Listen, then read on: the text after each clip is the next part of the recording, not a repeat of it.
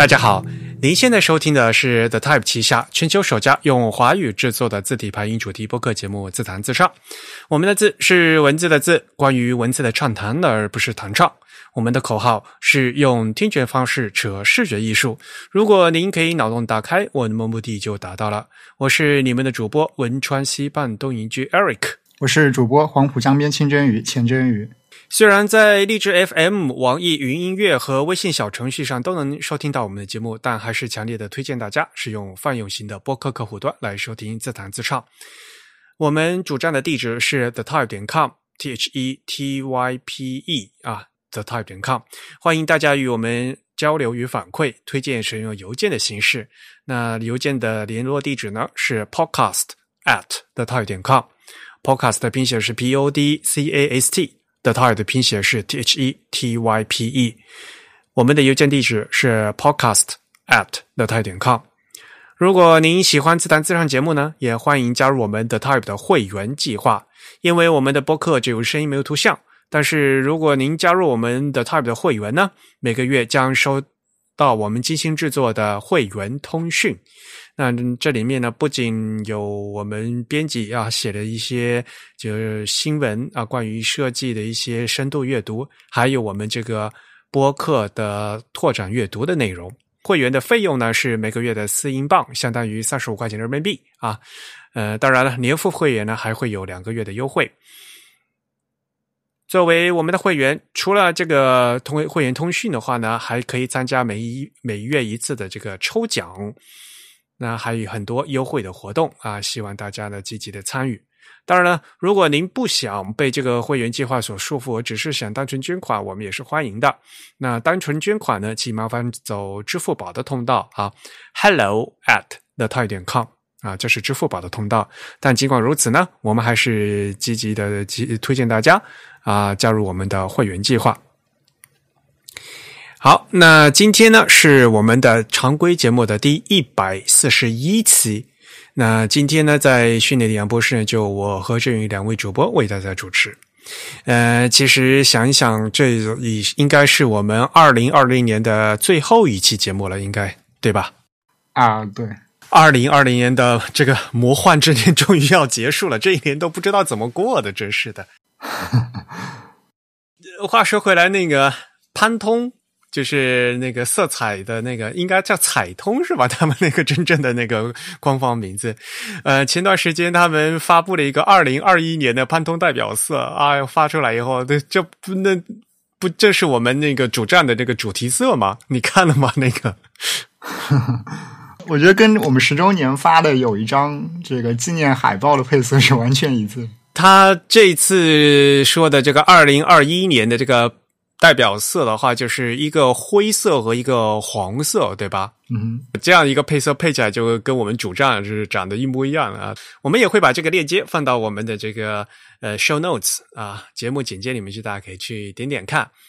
嗯，潘通色嘛，因为他们每年都会搞这个流行色的这个预告啊。其实时尚界的话，对于这种流行色啊这些都已经是很。习惯的一个模式了哈，其实就明年流行什么是事先定好的，其实很多东西 啊，嗯，那么我们也希望呢，就是明年会更好啊。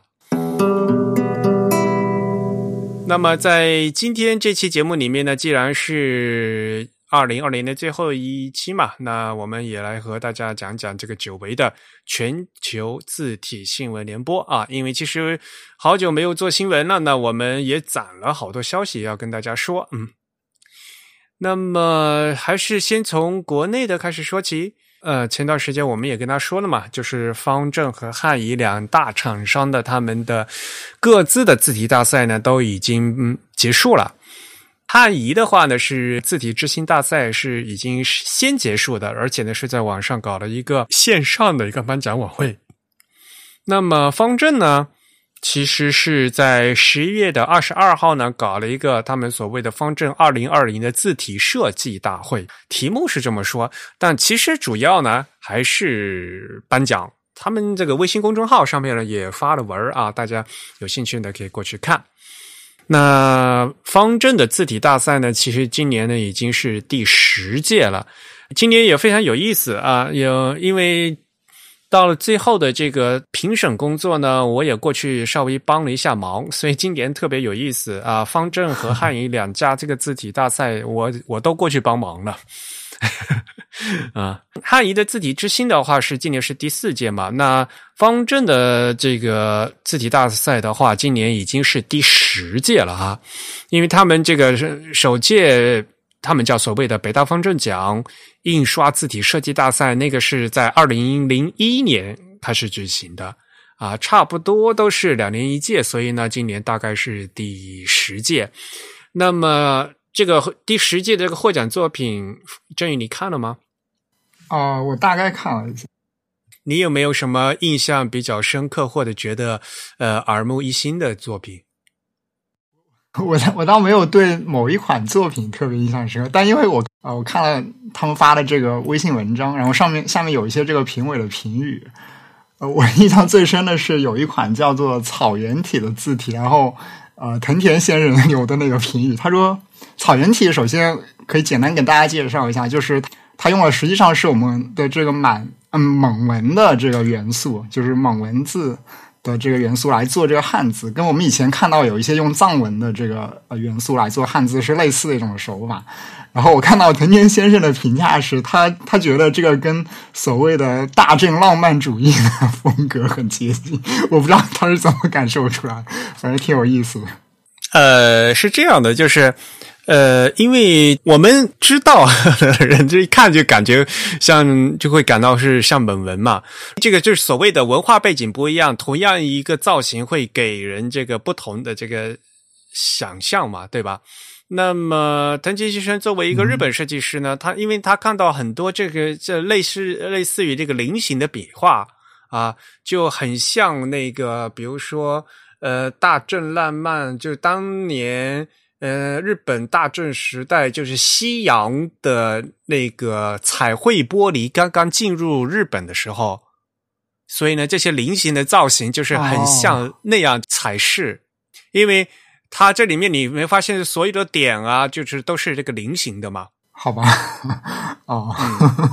呃，但是实际上呢，大家知道吧？它因为它是草原体，然后其实是吸入那个蒙文的这个书写笔画，比如说它那个勾啊，都是呃，这这是很类似于蒙蒙蒙文字母的嘛。但是呢，就因为这些装饰点，就是有有很很就很有这种特殊的这个形态嘛，所以呢，对于这个形态，就像那个钻石亮晶晶的感觉，知道吗？所以呢，呃，这是一个很典型的，就是你。对于同样一个造型，对从不同文化背景的人会有不同的这样一个诠释啊。哦，所以 也的确是蛮有意思的。嗯，对，他还特别说，他说他觉得适合用在这个情人节巧克力的包装上。所以其实，在他看来，这款字体是一种，就是怎么说呢？啊，有一点这个代表这个浪漫色彩，然后有一点甚至有一点西方的感觉。但是，呃，从我们的角度来看，我们会觉得它有比较强的这个本地的民族色彩。所以，其实大家对这个字体的造型，就假如说我们脱离开这个字体造型的这个创意的来源，其实单纯从造型上是可以解读出很多种不同的含义了。所以，就是说这个文化背景是非常不一样的。就是虽然一个。很简单的一个菱形，比如说，但是如果你从不同的文化背景啊，会联联想到不同的东西。嗯，往往呢，又因为这个是文字啊，语言文字，它直接和这个文化会有这个直接的这个对映射，知道吗？所以呢，这个不同的文化的话，这个对映射就会就就有时候会错位。嗯，当然。针对这个草原体来讲的话，我觉得就是所谓的把，比如说把蒙文元素借用到汉字设计里面。刚才郑宇主播也说过，我们还有比如说把其他什么藏文的设计放到这个嗯汉字里面也可以。这个这个反正是各种文化的结合和挪用的话，能丰富这个设计本身的话，这个做法呢无可厚非。但是呢。呃，可能会有一些勉强的一点呢，就是比如说这款设计它的这个西文啊，可能做的就是会有点奇怪，因为它的所有的字都是瘦长型的嘛，哦，对吧？因为它要向那个蒙文靠拢，嗯，所以呢，都所有都是瘦长型的。那么西文呢，也变得很瘦长。然后这款字，你这个竖排的这这个样章，你看一下就会觉得很奇怪了，因为这个竖排的话，那个西文又弹倒。躺倒瘦瘦长的西文一躺倒的话，就就变得就非常非常的怪异 啊！这样一个不同元素这样融合的话，它必然又在这个竖排里面呢，又挪到西文里面，它肯定会有一些非常不和谐的东西。那么，在这样的一个综合性的一个就所谓的挪用的这样的一个造型里面，你怎么样进行妥协？这是一个非常麻烦的和复杂的一个事情。啊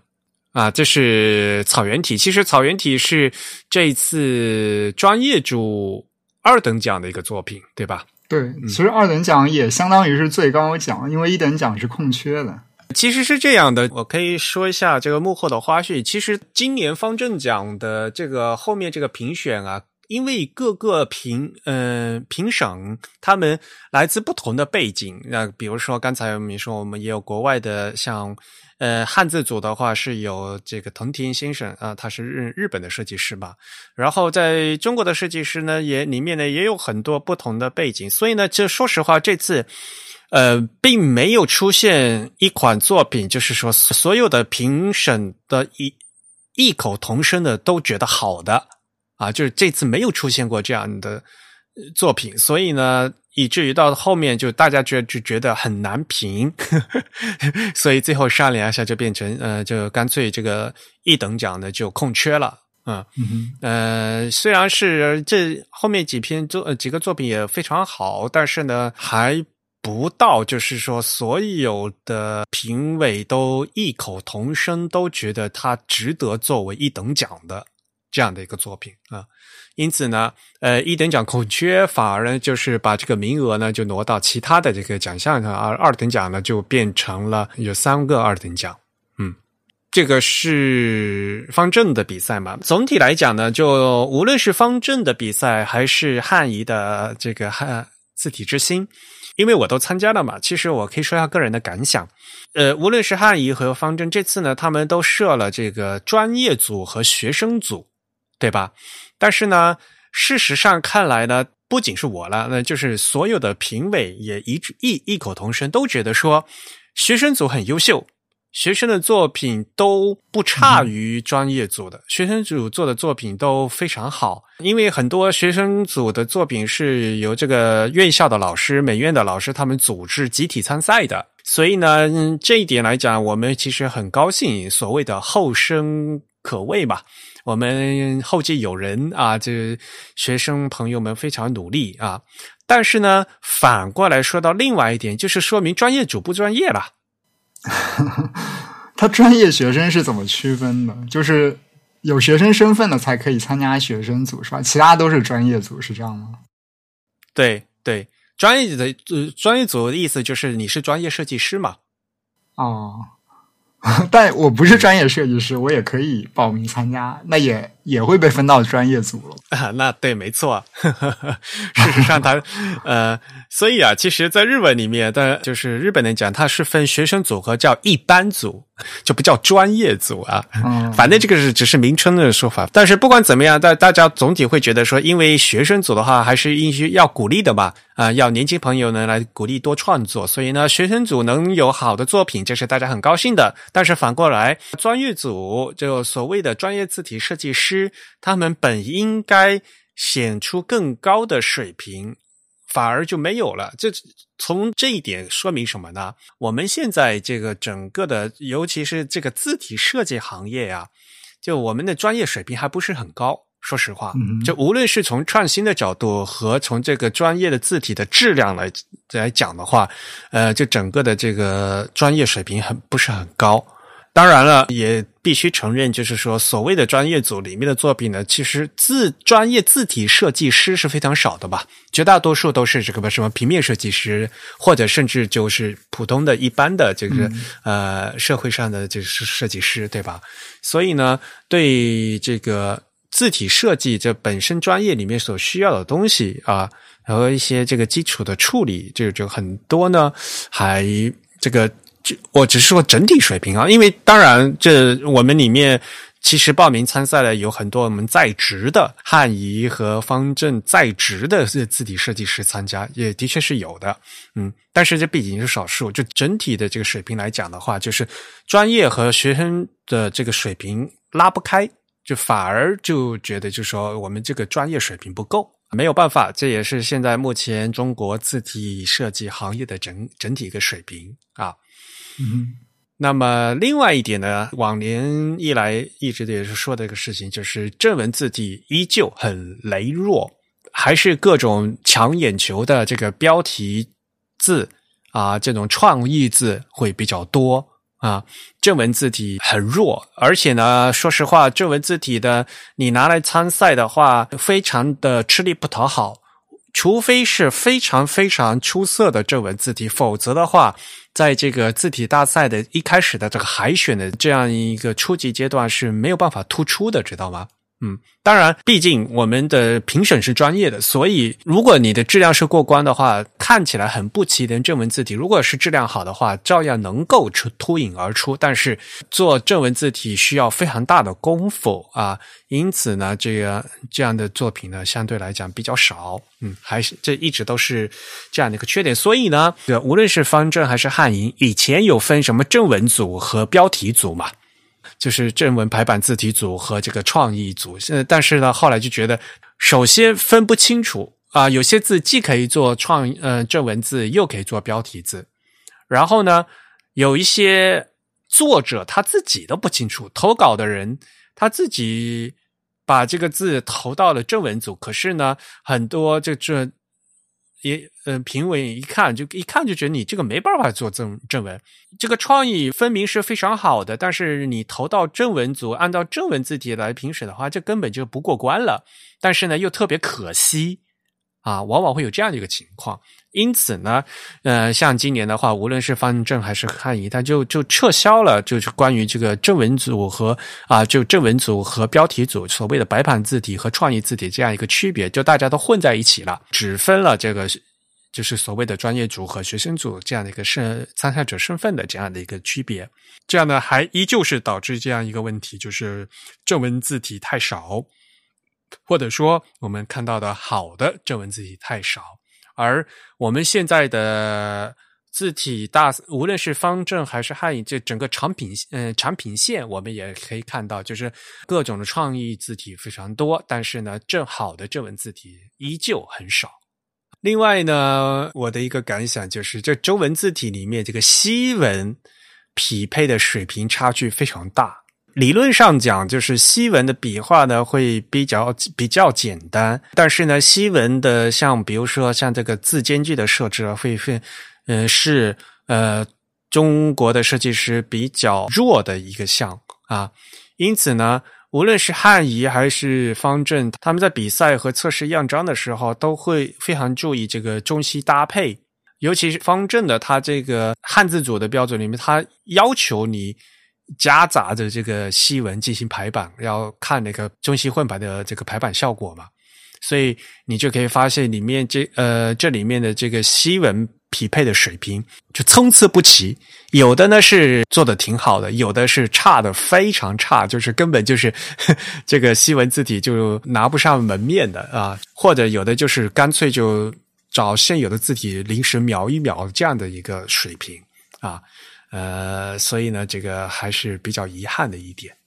当然了，这总体来讲的话，我们就呃每年呢就都总是多都是有一些新的这个好的作品出现。那么每我们也是希望说，在通过这个比赛呢，能够挖掘出一些新的作品出来。还是那句话啊，嗯，恭喜获奖朋友们。那么我们也是希望大家嗯继续努力。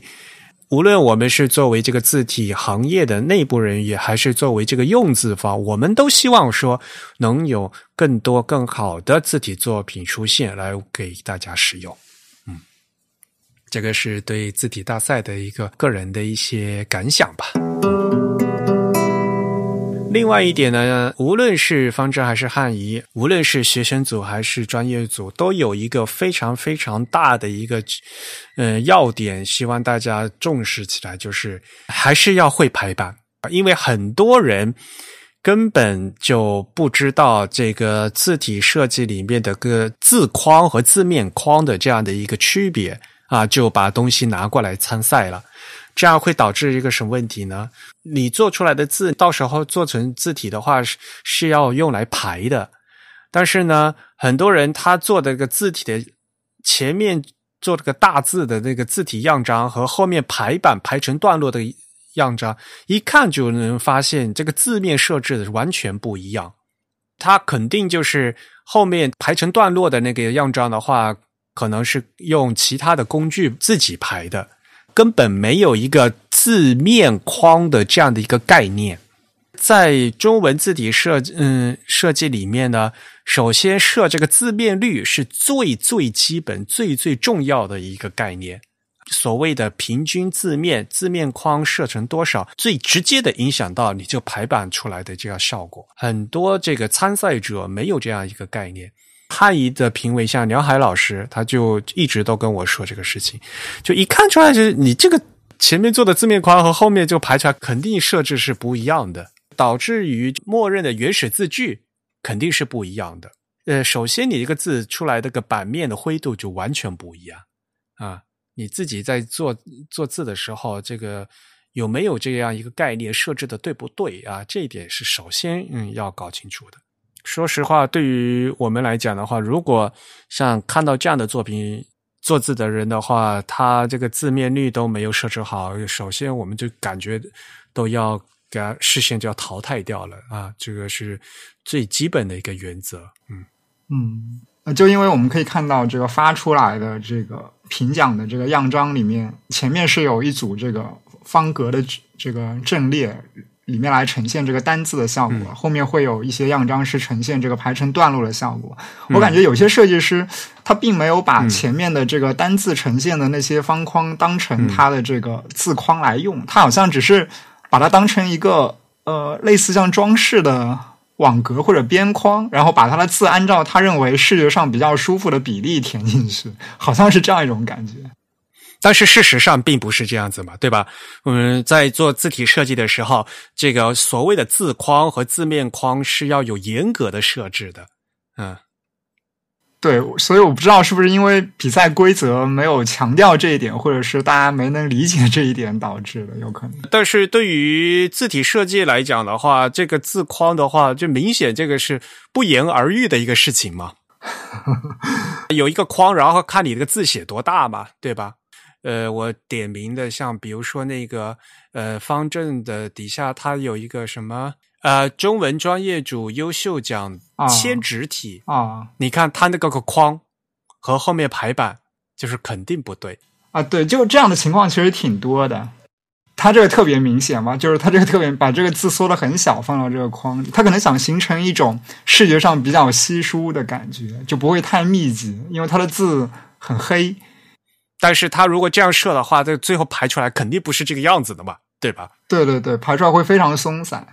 就所以他就根本没有这个字面设置的概念，或者说他没有想到是怎么排的嘛。后面如果真的是那么排的话，他之前这个前面的框他不应该这样画嘛？道理上确实是这样子的，对。但考虑到有些设计师他可能他可能不是很理解这一点，因为这个其实跟字体的啊这个技术。是有比较强的关联性的。我们知道，一个字体最终做成一个软件，它被封装出来去排版，它需要依赖这个字框的参数来对它做定位。但它如果是从一个视觉设计的角度，它可能没有考虑到这个。嗯，对啊，所以说完全就是不是从这个字体设计的角度来做的嘛？就是从对于字体设计来讲，这是一个根本就不及格的一个东西，你知道吗？无论是方正的比赛还是汉语比赛，有非常多这样的作品。嗯，对，这个对于我们来看的话，这个明显这个是第一关就没有过，知道吧？再怎么多说都不为过的事情。要不然就有些人就是把那个框写的满满满的，那你写的那么满的话，你个字排起来不是粘在一起的吗？要不然就把这个字写的小小的，那排起来不是都稀稀拉拉的吗？这个都是最基本的概念，希望呢大家呢一定要多多注意啊。好，呃，这个是字体大赛的事情啊，我们就先说到这里。下面呢一个消息呢是一个神奇的大会，这个大会的名字特别长，叫中国。中文信息学会汉字字形信息专业委员会二零二零年学术研讨会，哎，对，所以他这个显得非常的长。他们这个会议呢，应该今年是第三届了。嗯，最近几年呃都有办。二零二零年的会议呢是在十二月六号啊，嗯举行的。那每年呢，他都会这个，因为是学会嘛，就是。中国中文信息学会成立于一九八一年六月，是具有独立社团法人资格的国家一级学会，是经中国科学技术学协会接纳的科学技术工作者的学术性群众团体。啊，中国中文信息学会学会下属汉字字形信息专业委员会。啊，所以它是下属嘛，嗯，它不是两个单位，它是一个单，嗯，这个分委啊，但是这个名字也很很绕口，汉字字形信息专业委员会，嗯，那这次呢也有各路人马啊来参嗯进行了演讲，国内呢嗯有好多参与人员呢在会上发表的，其实就是今年这个 A Type I 大会上面的。这个演讲，其中包括方正的汪文、汉仪的谭泽元，还有刘钊老师做的女书，比如说文鼎、文鼎他们说的这个可变字体这个项目，其实就是今年他们在这个 A Type I 啊国际字体大会上面的演讲内容是一模一样的啊。那导师只有三言，这次呢，他们。在 A 台北大会上，他们有好多位朋友参嗯进行发言，但是呢，他们在这次大会上面呢，导师讲了另外一个东西啊，他们听名字呢叫“怪物之名”，讲的是那个呃逆反差字体。对，没错。嗯，所谓的逆反差字体。我我对这个概念其实有有一点疑惑，因为其实有一些并并不是所谓的逆，它不逆，它我觉得它本来就是这样。所谓的逆反差，它呃，我想在三言的那个呃这个演讲的理解里，他们之前还发了一篇很长的文章吧，应该在微信公众号上。他们做了一个研究项目嘛，它这个定义应该主要是从这个西文的角度出发的，就最初，然后。他所谓的这个 reverse 就是这个逆，这个反过来的这个反的地方，就是呃横竖画的这个粗细对比度反过来了。就是有一种传统的这个书写，它的粗细对比应该是这样的，我们现在反过来就变成另一种。但是这种反差在汉字里面，其实它并不一定是逆，因为汉字传统的书写中就有很多字体本来就是这样来书写的，所以。所以，其实，在汉字里面有一些所谓的被定义成逆反差的，在我看来，其实挺自然的，它本身就是这样子。当然，如果我们套用到这个呃西文的这种分类、视觉分类的这种方式里面，说不定可以对应到这个所谓的逆反差上。但它它这个逆字，它这个 reverse 的这个名称，其实有一点迷惑性吧，就是。它并不是把一种字体的设计逆转过来的，它本来就是这样子的一个造型，它可能跟某一种分类的名称正好能对应起来。我是这样来理解的，就是说这个逆反差这个名字是从这个西文的字体设计直译过来的。嗯哼，嗯，应该这样说，对。然后，所以呢，我嗯，正如正宇主播说的，我的确也赞同你一点，就是说。这个对于中文的汉字来讲的话，有呃有一些笔法，比如说对于汉字的设计来讲是很正常的，或者说在汉字传统的书法里面和汉字写法造型里面本来就有的，这的确是这样。所以逆反差，首先说这个反差空呃 contrast 嘛，对吧？这个所谓的对比度嘛。这个词本身就是西文书法里面的一个词，然后呢，把再把这个逆反差反过来，嗯，就 reverse 啊，所以逆反差完从头到尾这个词一直就是西文字体设计的一个词，然后呢，给它挪用到汉字上面啊，他们在在做嗯一些这样做一些这样的研究啊。这个其实是三言，主要是陈俊峰同学在做的一个研究了。所以，如果真的对这个题目感兴趣的话，大我可以建议啊，推荐大家去看三言他们在微信公众号上面推的那篇文章啊，《怪物之名》，那是上下篇，也也挺长的。嗯，陈同学啊，也对这个话题感非常感兴趣，然后做一些呃研究是非常值得称赞的。就是说，这是一个认真的一个字体研究的一个态度。当然了，我我我个人也觉得，就是说这个。呃，研究呢还可以更深入下去啊。有些东西的话，就是呃，从西文到中文，那当然这中间还有会夹杂的，就是像日文日日文汉字的一些设计什么，有还有一些。更深入的东西，各样各种关联都可以再继续再探讨啊。但是呢，针对这个话题进行研究，到目前为止的话，这还是比较少的，至少在中文环境还是比较比较少。所以呢，大家可以过来看一下。然后呢，我觉得这个研究还可以继续继续再深入一些。嗯嗯，对，其实我看过他们的那两篇文章，那两篇文章其实本身写的非常的好，我觉得就是而且它里面梳理了。非常多的不仅是西文的，而且还包括汉字曾经从书法到字体设计，甚至应该还有一部分的这个日文的设计，曾经有过的一些，无论是美术字还是一些可能是接近正文的这个书法的字体的分类，以及一些图像的资料，这些其实都非常的好。我只是对这个名字，我只是想提醒我们的听众，就是不要被这个逆反差这个逆字迷惑了。就其实有些东西。它它虽然叫逆反差，但它不一定是把什么东西反转过来，它可能本身就是这样子。好吧，啊，我们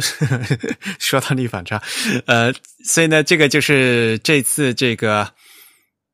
中国中文信息学会汉字字形信息专业委员会二零二零年学术研讨会的几个内容啊，好长啊，太难念了。啊，方正他在这个微信公众号上面也发了一个那个。官宣是吧？大家有空可以过去看一下。好，下一条消息呢？那给大家介绍一下蒙纳日本他们做的活动。他们每年会做一次叫 Type N 的活动。那其实如果是我们自弹自唱的老听众呢，应该非常熟悉，因为每年呢，我们都会在自弹自唱的节目里面呢，和大家介绍每年这个 Type N 的这个活动的消息。比如说字体之秋啊，那么。今年呢，因为疫情的关系嘛，所以呢，蒙纳呢就也没有做这个实地的这个落地的活动。那蒙纳日本今年呢，就把这个 Type And 二零二零呢改到了网上。那网上呢，呃，也是分为两天呢。第一天是在十一月的五号，呃，第二天呢是十一月的十九号。啊，他们今年请到的嘉宾呢也非常的有意思，像比如说第一天他们请到的是，呃，是日本人，但是呢是比如说身在英国啊啊，呃，名字叫 Gordon Amy，看这个姓就说明她是嫁给了 老外，所以她这个姓变变掉了。他呢是西文的石碑雕刻。啊，给大家展示的西文的石碑雕刻，因为他他其实到 Eric Gill 的这个工坊里面入门学呃学习啊，所以呢，他到现在还是就是实际的这个西文的所谓的英国正统剑桥的这个西文石碑雕刻的这个直接的传人。另外一位呢是呃也是日本人，但是呢他生在德国啊啊。叫麦仓圣子，那麦仓圣子他自己呢是字体设计师，那也在合作做一些多文种，然后有一些品牌设计的工作。那么他当天呢给大家讲了一些就是新闻排版啊，日本人比较容易犯错的新闻排版的日本人的弱点，而且我我印象特别深刻，他就把这个弱点啊，这些犯的错还分了几类。就是有有几类呢？是你如果你是母语者，是根本不可能犯的错误，有一些啊。那有一些呢，是可能是一般的欧洲人，就是非印刷呃非字体或非设计专业的人也会犯的错误。比如说这个什么傻瓜引号，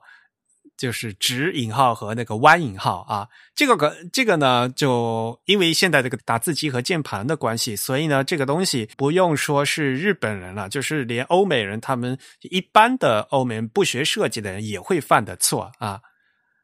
嗯，还有一些呢，就是非常高级的错误，就所谓的就是呃，哪怕一些西方的设这个设计师也会犯的错误啊。这个呢，这个是比较高级了。所以呢，就说犯的错误呢，这个排版有很多规则，有很多是死的规则。那像比如说 hyphenation 这个连字断词，像这些错误的话，就是母语者是肯定不会犯这样的错误的，因为这连字断词错的话，就对于母语者发，他们就这个字不会念了嘛。所以母语者不可能犯这个错误，但是呢，我们作为外语学习者，然后我们排外文的时候呢，可能就会犯这种错啊。所以这种错呢是尽量是要避免的，嗯。然后作为设计师的话，那可能啊，一般欧美人会犯的错，但是设作为设计师来讲呢，不不应该犯的错，就像刚才说的这个直引号和弯引号这样的问题。然后剩下来呢，像一些专业设计师也容易犯的错，像那就比如说高级的一些排版错误啊，嗯，那这个就是需要专业的学习和努力了。嗯，所以就是说，犯错也有很多种啊。有些错呢是，呃，说实话是可以饶恕；有些错可能是不可饶恕的。啊，他，所以我觉得，嗯，他这样子做一个分类的，其实挺好的。嗯，可以让大家大家知道一下这个犯错的严重性。然后呢，第二天呢是十一月十九号，两位嘉宾，一位呢是夏田惠子，那。她是西文书法啊，她也是身在国外，然后呢，也为别人做一些，比如说书写贺卡呀、书写奖状啊这样的一些工作。最关键的就是他会给这个给大家现场演示啊，这个运笔、这个平头笔怎么用。我们其实练习文书法常用的这个平行笔嘛，就是这个 Pilot 的这个平行笔怎么用啊，运笔那些方式啊，挺好的。因为这也是小林张先生推荐的嘉宾嘛，所以呢，小大家也可以看得出来啊，小林张先生他其实非常非常重视，就是这个书写，呃，这因为字是手写出来的，无论你现在这个电脑你勾轮廓怎么方便，但是呢，这些字的造型本身是这个手写运运出来的，千万不要忘记这个手写字源自手写这样的一个基本的属性。然后最后一场呢是那工厂太郎和小林章先生两个人的对谈，那讲的呢是一个案例，也就是蒙娜他们在日本的那个美丽卡利的这样的一个商标的一个定制字体的一个项目的过程啊。这个说实话了，呃，这个很是蒙娜日本他们自己的一个像宣传广告的这样的一个东西了。大家也知道，蒙娜它最大的一个。呃，工作其实到现在呢，就很大程度上都是一直都是在大公司的这个企业定制字体项目，他们很更多的啊是在针对这个法人啊这个大公司进行这个宣传啊，所以呢，他们这也是这也是他们的工作一个重点吧，嗯，因此呢，呃，会有很多的这个，比如说广告代理商啊，品牌呃，这个品牌代理。呃，会有进行更更多的合作，嗯，大家也知道嘛，在这个整个品牌形象设计过程中，字体是一个非常非常重要的元素。但是呢，这也它字体也仅仅是一个元素啊。因此呢，在整个的这个 marketing，在整个市场和这个呃品牌战略里面的这个。如何把这个元素更好的运用啊？这个需要这个很多的，比如说艺术总监啊、品牌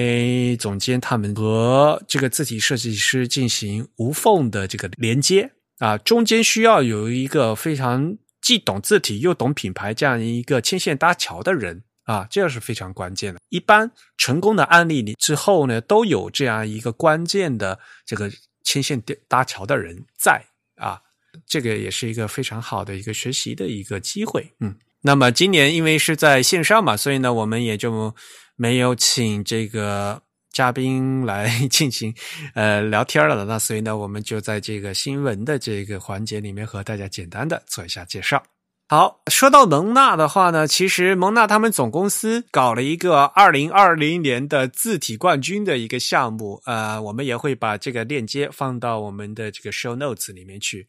他们搞的这个什么二零二零的 Type Champions 啊，字体冠军这个活动啊，我觉得这是特别扯，就是他们给自己的客户颁奖是吧？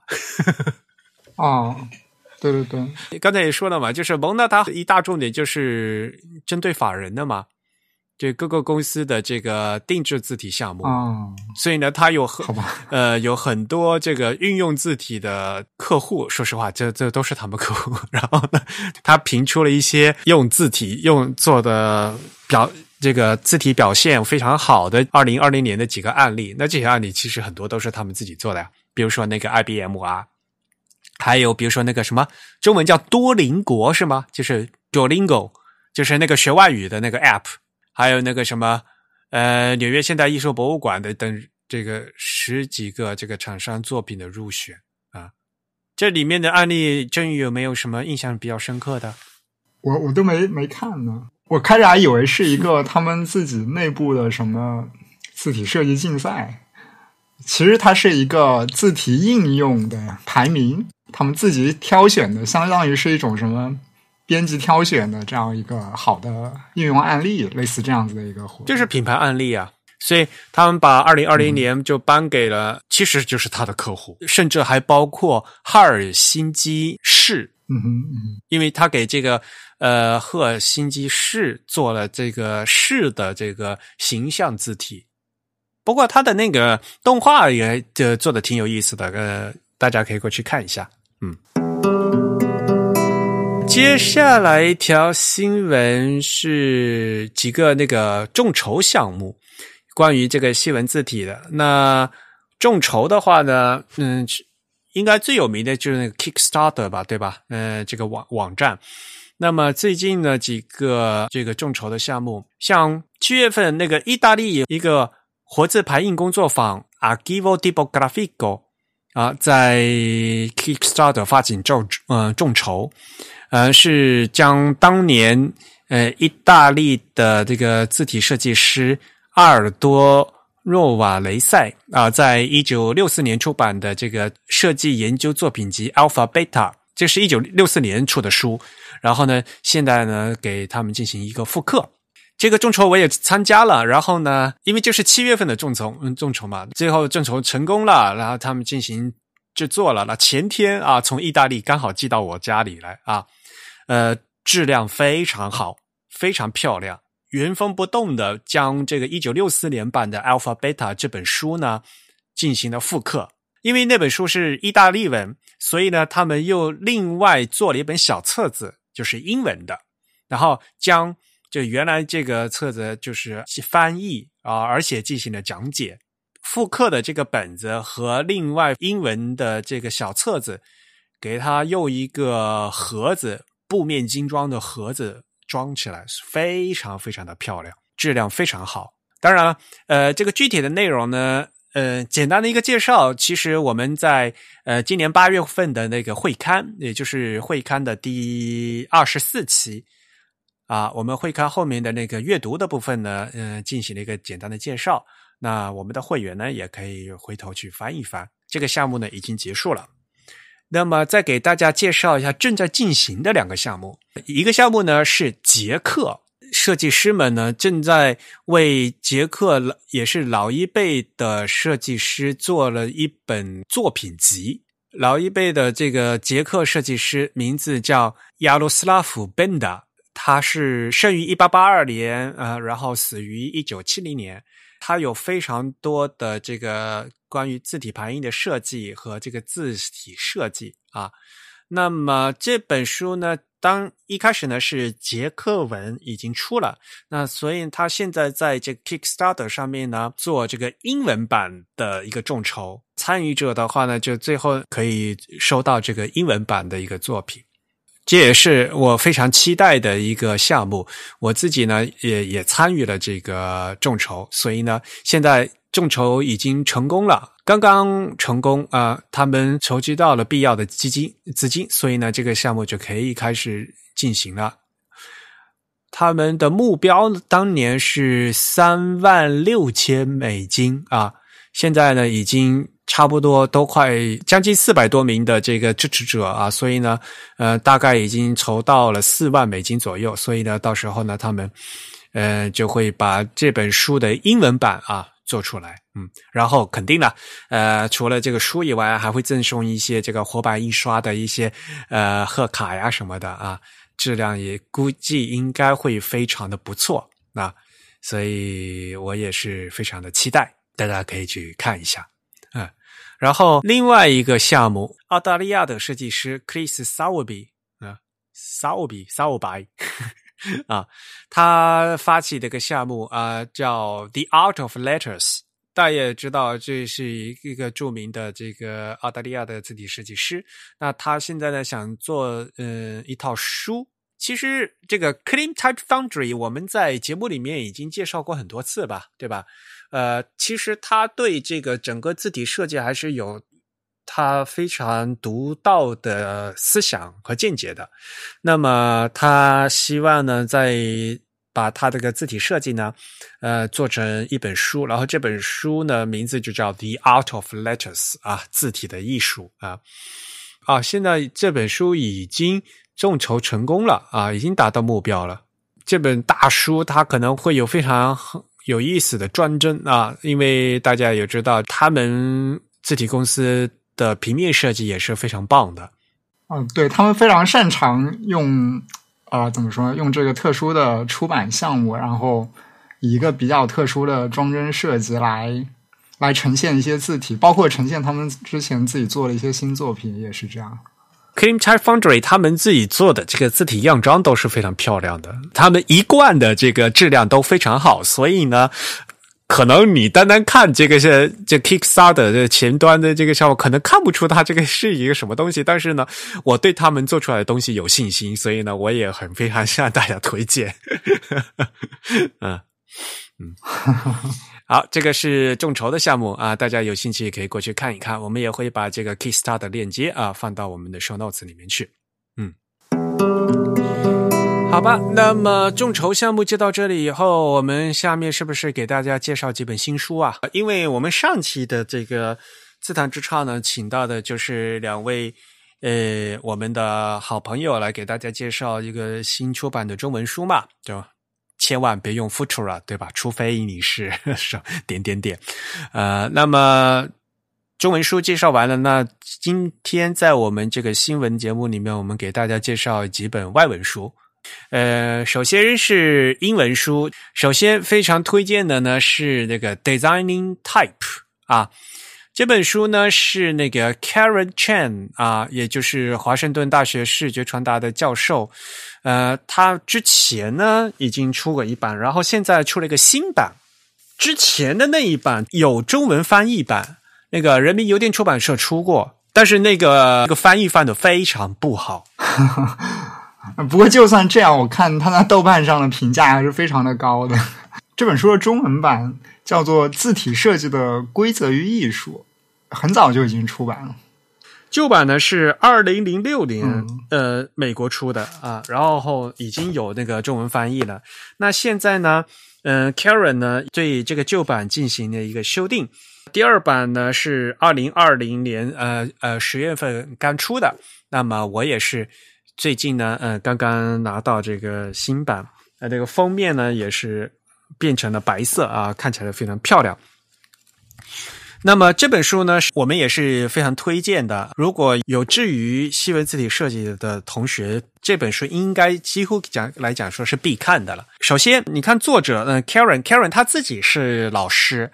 所以呢，这本书是他那个那个教材，因此呢，从这个性质上面来讲。就说明这本书呢是非常这个呃深入浅出，非常容易懂，而且非常实用的。第二，大家去翻一翻这本书，你别不看内容，就翻翻这本书的图，你就会发现这本书有很大部分，它就教你怎么画这个字嘛。它是一个字母一个字母的教的，比如说小写字母 O 怎么写，然后呢各种字体的 O 进行对比，嗯，所以你可以去看市面上翻其他的书，哪有这本书写的这么细的？应该没有。这本书就跟你说是一个教材吧，它本来就是打基础的，因此呢，呃，我觉得这本书呢非常适合我们这个入门的这个学生朋友看。评价一本书好不好啊？一个最简单的一个例子就是看它会不会再版，会不会被重印很多次，会有再版，然后会重印很多次了。哦，比如说这个什么第五版、第二十刷，如果是这样说，这肯定是卖得好的的，对吧？啊，这个这个这是事实摆在眼前的，这个是这这硬道理啊。所以时隔这么十几年，这本书啊，呃，英文版的名字就叫 Designing Type，非常直白啊，就叫。呃，就就叫字体设计啊，呃，能出第二版，那 Karen 也是花了非常大的努力。嗯，其实我们的另外一位编辑啊，唐佩然问也帮了他非常大的忙啊，所以所以这个 Karen 在后面这个新版书后面一个致谢里面也也写了啊，非常感谢佩然啊，这本书非常值得推荐啊，嗯，这大家可以过去看一下。嗯，下面第二本书呢。叫 Designing Fonts and Introduction to Professional Type Design 啊，这也是一个入门书，因为你看到它，它的题目叫 Introduction，对吧？呃，叫什么？字形设计，专业字体设计入门啊。那这本书呢，出版社啊是 Thames and Hudson 啊，所以呢，一看出版社，也就觉得这是一个非常可靠的保证啊哈哈。这本书的作者呢是呃 Chris Camp 和呃 Ulu。House 去年出了德文版，那今年呢出了这个英文版。我手头上的是三十英镑啊，然后是啊，印屏的全彩色，同样是入门。这本书呢和刚才那本那个 Karen 的书就不一样。刚才说了，Karen 那本书是教材，它会非常具体的一个字母一个字母跟你讲怎么写，但是这本书不是。啊，这本书它是一个字体设计全面的一个基础入门，但是呢，它讲的很全，它会从字体设计的最基础讲到如何做一个字体，特别是现代电脑字体应该怎么做。它还会继续讲到 OpenType 的特性是什么，然后为 OpenType 特性的如代码怎么写，就是从头到尾它能讲到这么细。这本书它应该是覆盖了就所有现代字体设计的一个最基本的概念，都重新给你给大家过一遍，摁住了。所以呢，读完这本书以后，最基本的概念，如果你读透，最基本的概念是绝对是能过关的啊！是这样一本书。刚刚才那本书是按照那本书的那个程序，嗯，真正学了一遍以后，你一套字你会写啊。而这本书呢，是一整个字体包括。从画字贝塞尔曲线怎么画，然后到后面这个字体文件怎么写，到字体工程什么，从头到尾这个概念会有。虽然都是入门，但是呢，这两本书的这整个性格非常不一样。嗯，好，呃，英文书给给大家介绍到这里，下面呢，给大家介绍几本日文书。不知道为什么哈，呃呃，日本最近这一段时间出了一大笔就关于这个字体的书。疫情对出书没有影响啊，所以啊，可以先跟大家过一下是，比如说呃，有本书叫《街头巷尾的文字》啊，日本的名字叫《马奇马奇的墨迹》，在十一月份的会刊啊，也就是我们第二十七期的会刊呢有书评啊，大家可以过去看一下。这本书叫街，既然叫街头巷尾的文字，可能大家也就可以猜到，其实这本这本书，呃，如果从定义上来讲，它是一本摄影集，就是街头巷尾拍了各种各样的文字的一个摄影集，而这本摄影集其实是五十多年前的一个再版。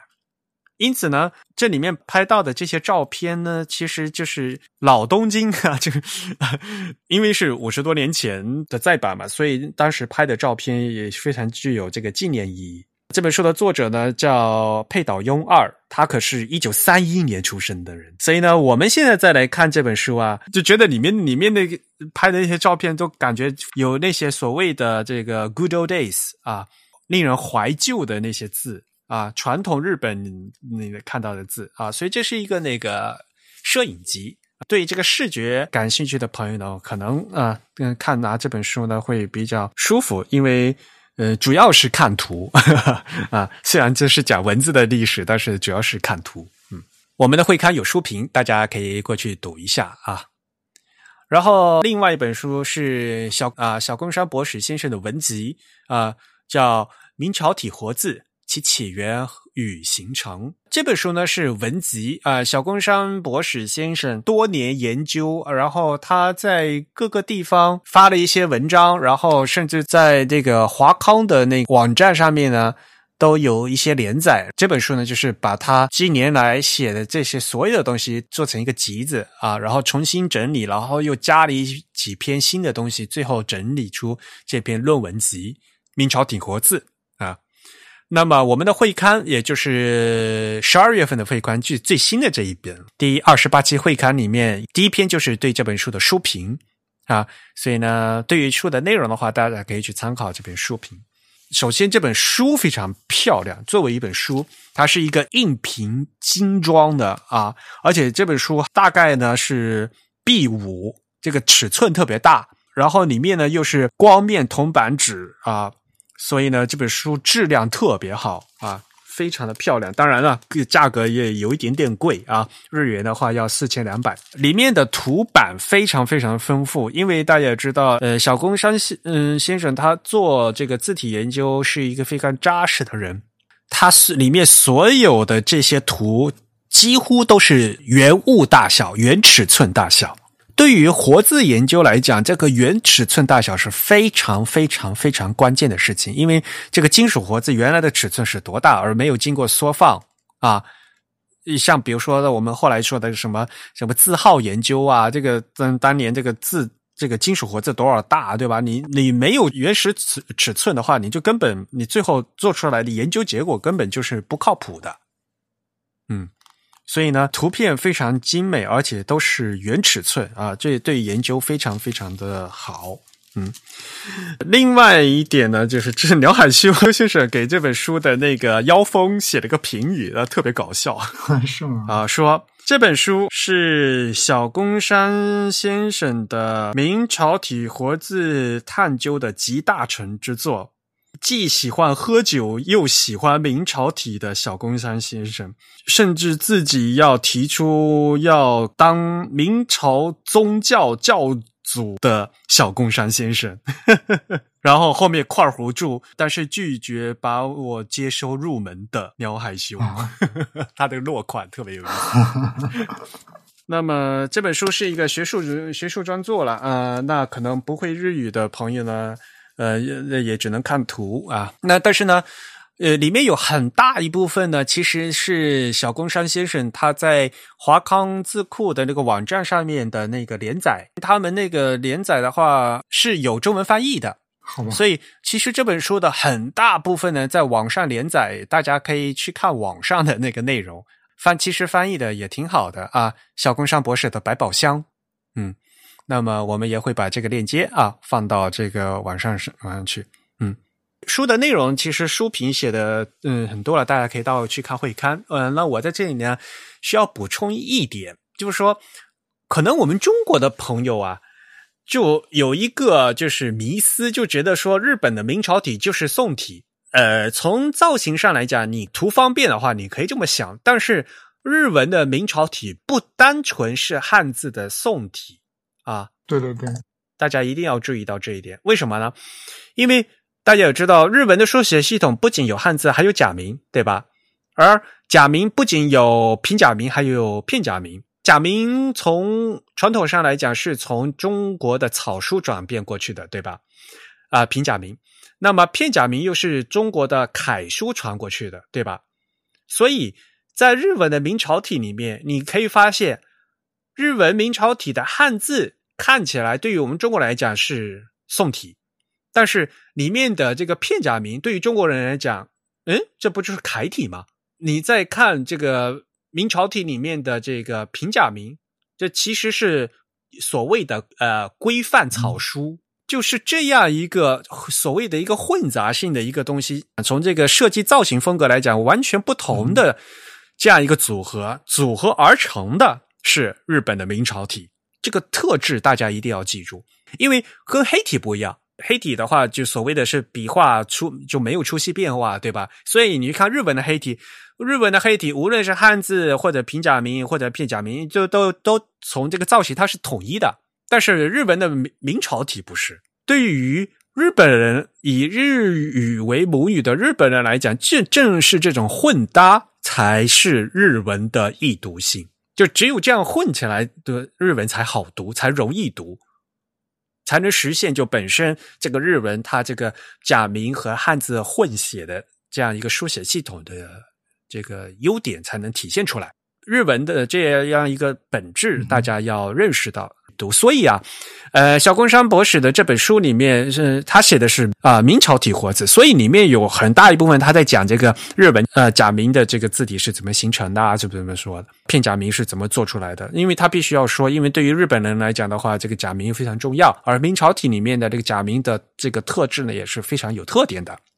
可能呢，就不懂日文的中国读者就会自动过滤掉这一些，我反正就觉得明朝体就是宋体啊，就就会有这样的一个固固定观念在。可是，其实对于日本来讲，这这其实这个范畴是差距特别大的。嗯嗯，这是我想补充的这一点啊，我那个会刊里面并没有写到这，所以呢，呃，我去补充一下。好，呃，这本书讲到这里，这两本书因为就是会刊已经有这个书评了哈，所以我们的会员可以去参考一下，嗯。然后下一本书叫呃制作划时代的字体，这本书呢是雪朱里女士写的，呃，其实呢是字体设计师桥本和夫的访谈录。那桥本和夫是谁呢？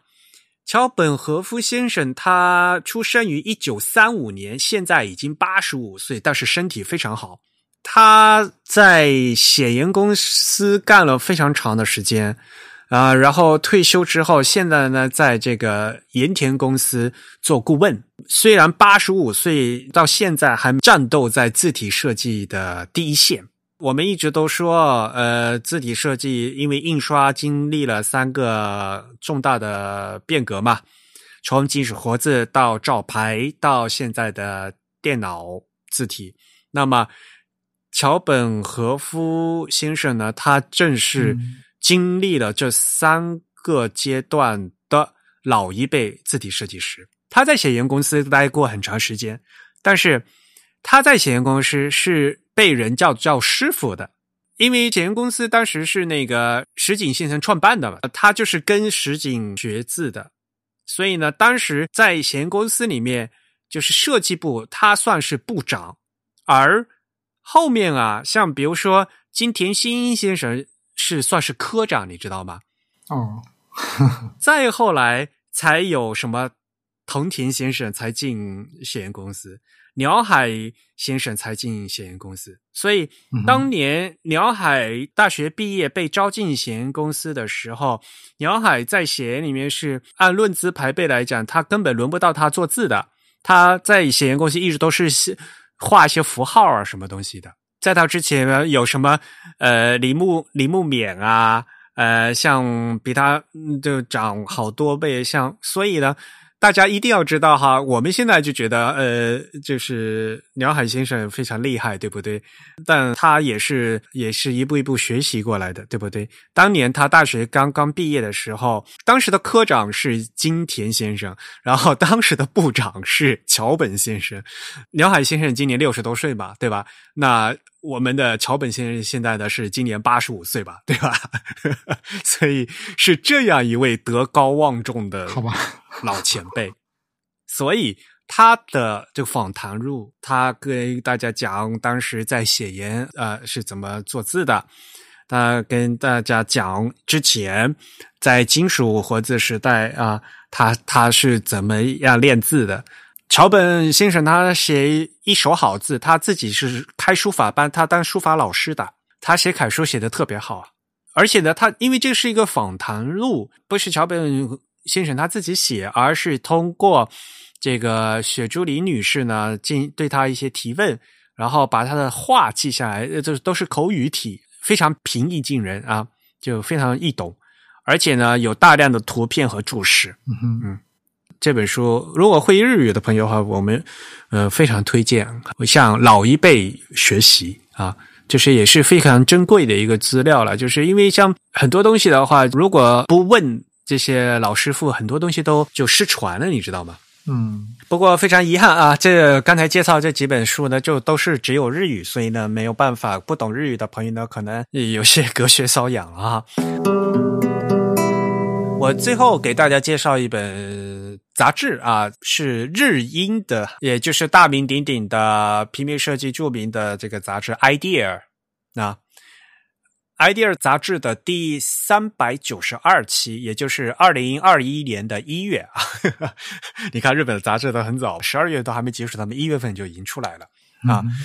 那么这一期杂志呃是字体特辑，字体设计的、呃、现在，然后呢，他们还有一采访了一些独立字体设计师。这就有提有一个那个独立字体厂商的这样一个概念嘛，嗯，然后采访了一些人，在采访的对象里面呢，包括各个国家的设计师了。中文这边，呃，有台湾的 Just Form 啊，这也我也们我们的好朋友大家都知道。那还采访了香港的设计师 Andonian Chan，他中文名字应该叫陈俊仁啊。这个字是念俊吗？嗯，三点水一个睿智的睿哈，应该念俊啊。呃，陈俊仁，他他应该是那个那个北魏那个什么体的设计者吗？就是北魏真书啊。不过他的那个工作室的名字叫 Trilingual Design，感觉很像三言。对他们工作室的中文名叫三语。他也比较年轻嘛，因为是八六年出生的，然后呢，零九年香港理工大学毕业的嘛。他最有名的的一个项目呢，就是这个北魏真书。嗯，这是他们介绍的一这期特辑里面的一些呃，就是有香港和台湾的字体工作室。呃，当然了，除了这些以外呢，还有比如说有韩国的韩明柱，还有其他的，比如说像。奈玛本阿义的啊，这个像阿拉伯字母的设计师 Shirin Gunkroy 等等。当然了，呃，更重要的就是这整个特辑都是这个尼泊尼亚的山田和宽，呃，就日本的字体设计师进进行的。嗯，山田和宽也是一个比较年轻的字体设计师，然后他原来在日本的蒙纳工作啊，后来呢他辞职，现在这个呃独立了。啊，呃，这一期的这个 idea 非常耐读，呃，但非常推荐大家去看，嗯，而且呢，在这期里面还有大曲都市的一篇这个文章啊，叫《数码时代的西文字体设计及近况》啊，写这种概况性的文章非常难的，就是你要把大概的这个基础的这个脉络全部整理清楚，然后有条理的写出来啊。是非常不容易的。那大学都市这这篇文章，嗯，也非常值得一读。嗯，啊，前面我们讲到这个独立字体厂商嘛，这整个特辑在做的时候呢，我也帮了他们一些忙，所以大家去看吧。这个特辑里面也有。他也有我的名字，因为他们很客气。就是虽然帮了一个小忙，他们也把我名字写进去了。哦，哎哎，我看到了，在网站上也有 啊？是吗？嗯，呃，首先他们就问，因为他们要采访一个独立字体设计师，然后就问说，这就中国就华语区有没有比较嗯，要要我帮他推荐嘛？可是呢，呃，问题就在于。其实就是中文的这个独立字体厂商是非常少的，绝对数量非常少。这不像西文啊，或者阿拉伯文，就还是有蛮多的这个平面设计师，或者呢很多的是平面设计师，他们呢又非常喜欢字体，所以他们会有这个 side project 来做这个字体，嗯，做字体。中文首先，呃，因为中文字体要克服这个这么庞大的这个字符集，对吧？像中国大陆的话，二三幺二，你要做六千七百多个字嘛，对吧？所以当时呢，他们问我叫让我推荐的话，我至少我自己内部我心里想就说，你至少要推荐一几个人，他们是有一个完整的字体作品，就是有上市的完整的作品拿得出来的。如果你画这样一个条件的话，就是在中文字体圈里非常少。说实话，就是说对中国的字体设计师的来一个非常大的挑战，就是因为中文这个庞大的字符集。嗯哼，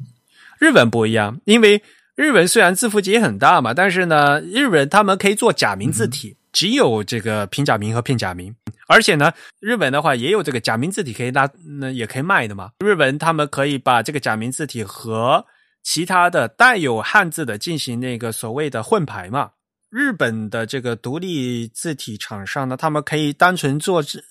假名字体，但是他们也拿得出商品，就是有这个产品拿出来卖的。那韩文呢也一样嘛，对吧？因为他们现在呢主要是已经放弃用汉字了，更多的是用韩字，那用汉固。嗯，那做韩字的话，其实相对来讲呢会更容易嘛。对吧？所以呢，呃，哪怕是在 CJK 呃这个东亚里面呢，这个日文和韩韩文的情况还是和中文不一样，就导致于中文还是受制于所谓的字符集的一个困扰，而让这个中文的字体设计师要做出一个能在市面上流通出来的这个字体产品，这个门槛还是非常高，嗯，以至于中文的这个独立字体厂商非常少。啊，当然了，我们也是说少，但并不是没有，嗯，因此呢，我也向他们推荐了一些，所以当时呢，那个是我跟山田那么说嘛，山田也就笑了一下，哎呀，还好我们是被假名得救了，要是没有假名的话，他们也被沉默了，真的是，好吧。然后另外一点呢，还是要跟大家提一下，就是在这一期的 idea 里面呢，其实这个 idea 杂志和赵字工坊的日本现地法人 Lacu Font 叫什么欢乐字体吗？我不知道他们中文叫什么，他们日本日本公司的名字叫 Lacu Font 啊。呃，他们进行了一个连载啊，这是第一期啊，哦，介绍了他们呃日本公司发的字体。所以事实上呢，也就是说，呃，造字工坊的丁一先生呢，嗯，他们现在呢，呃，他在日本开了一个呃字体公司。那日本字体公司的老板呢是呃另外一位是王博文先生，丁一呢任日本公司的设呃设计师。那这个公司的名字叫拉库凤多啊。那么这一次呢，和 idea 呢进行了一个合作的一个项目。这次呢是这个连载的第一期。嗯，像国内的字体公司打入这个日本呃市场，虽然不是第一次啊，但是呢，我觉得就是在小公司来讲的话，这是一个非常值得钦佩的一个努力啊。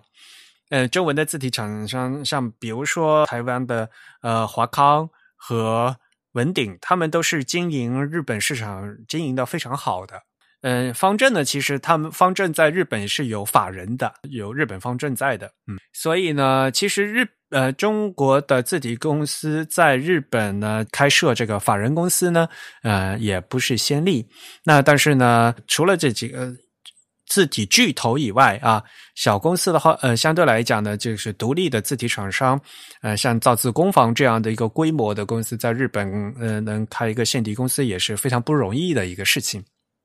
然后在日本开公司呢，就要有这个产品嘛，对吧？可能他们也知道，就是日本对这个正文字体的要求也比非常高，而且呢，已经有非常好的这个。产品了，所以呢，他们首先呢是在打这个呃所谓的标题字的这样的一个产品线。我们还是非常乐见其成的，就是有这样的呃公司呢，非常努力的在做这个事情。当然了，就从我这边看的话，可能这这个产品的这些质量啊，还需要再继续打磨一下。毕竟你如果是要再出日日文的字体的话，这很多的假名的设计。呃，甚至你这个字体里面的这个西文的设计都要继续的打磨出来，要不然拿不到及格线，卖的非常贵的话，可能在成熟和饱和的这个日本市场的话呢，是非常难做得下去的。嗯，因此呢，我们也希望他们要继续努力。不过赵字工坊其实非常的擅长做美术字吧，可以这样说，就是不仅是做单个的美术字，甚至是将单个的美术字扩展成一整套字体。其实对，怎么说？他们给美术字这个分类，这个产品的分类上增添了非常多可选的这个具体的字体。这点还是比较好的，我觉得受很多广告以及杂志的这个设计者的欢迎吧，应该是。所以他们这也是发挥特长嘛，把标题字的这样的一个产品呢带到日本过来的话，可可能呢相对来讲的话呢，能分到一杯羹嘛，对吧？这也是他们的一个比较正确的一个战略。说实话，的确是的。嗯跟大家说的就是，因为 idea 所有的文章呢都有英文了啊，所以现在又他们又变成了呃完全的日英对照，所以呢，哪怕不会日文啊，会会读英文的朋友呢，也可以呃看这一期啊，这一期是非常耐读的一期，嗯，非常推荐，而且这一期还送日挂历哦，好吧，好吧，那如果没有补充的话，嗯，这期就就讲到这里，行。好，那么下面呢是十二月份的会员的抽奖结果啊，恭喜 ID 为 DXP 的会员获奖。那么我们本月会员抽奖的奖品呢，是我们那个纸质版的会刊精选集啊 T 二零二零。因为从二零一八年开始的第一期到第二十四期刊物的这两百一十九篇共四十万余字的文章里面呢，我们精选了。啊，三十篇呃长读长新的内容啊，所以呢做成了这个 T 二零二零啊，这是一个精选集印成的纸质版，所以呢我们会把这个纸质版呢呃送给我们的这位获奖的听众。那其实我们的 Type 在二零二零年也出版了很多本的这个艺术书。那么凡是在籍的这个会员呢，应该也都收到了我们独家的这个优惠福利啊。优惠呢其实还在持续。那所以呢，请大敬请查看一下我们最近的这个推送和这个会员通讯号外啊，我们邮件里面都有链接啊，大家可以去进行享用这个福利来购买我们的这个艺术书。好吧，那振宇，你收下为。行，那我们今天节目就到这里结束。啊，也再次感谢大家收听本期的节目。如果大家有什么意见或者反馈呢，都可以写邮件告诉我们。我们的邮箱地址是 podcast at the type 点 com，p o d c a s t at t h e t y p e 点 c o m。同时呢，大家也可以在新浪微博、在微信以及在 Twitter 上关注我们，搜索 The Type T H E T Y P E 就可以找到我们。同时呢，在这个 Facebook 上搜索 The Type 或者搜索 Type is Beautiful 也都可以关注到我们的账号。好吧，那也非常感谢啊，大家在这个多灾多难的二零二零年继续陪伴我们。呃，提前祝大家新年快乐啊！本期节目是由 Eric 和振宇主持，由 Eric。在 Mac OS Big Sur 上面剪辑制作完成，相信明天会更好。我们明年再见，拜拜。嗯，拜拜。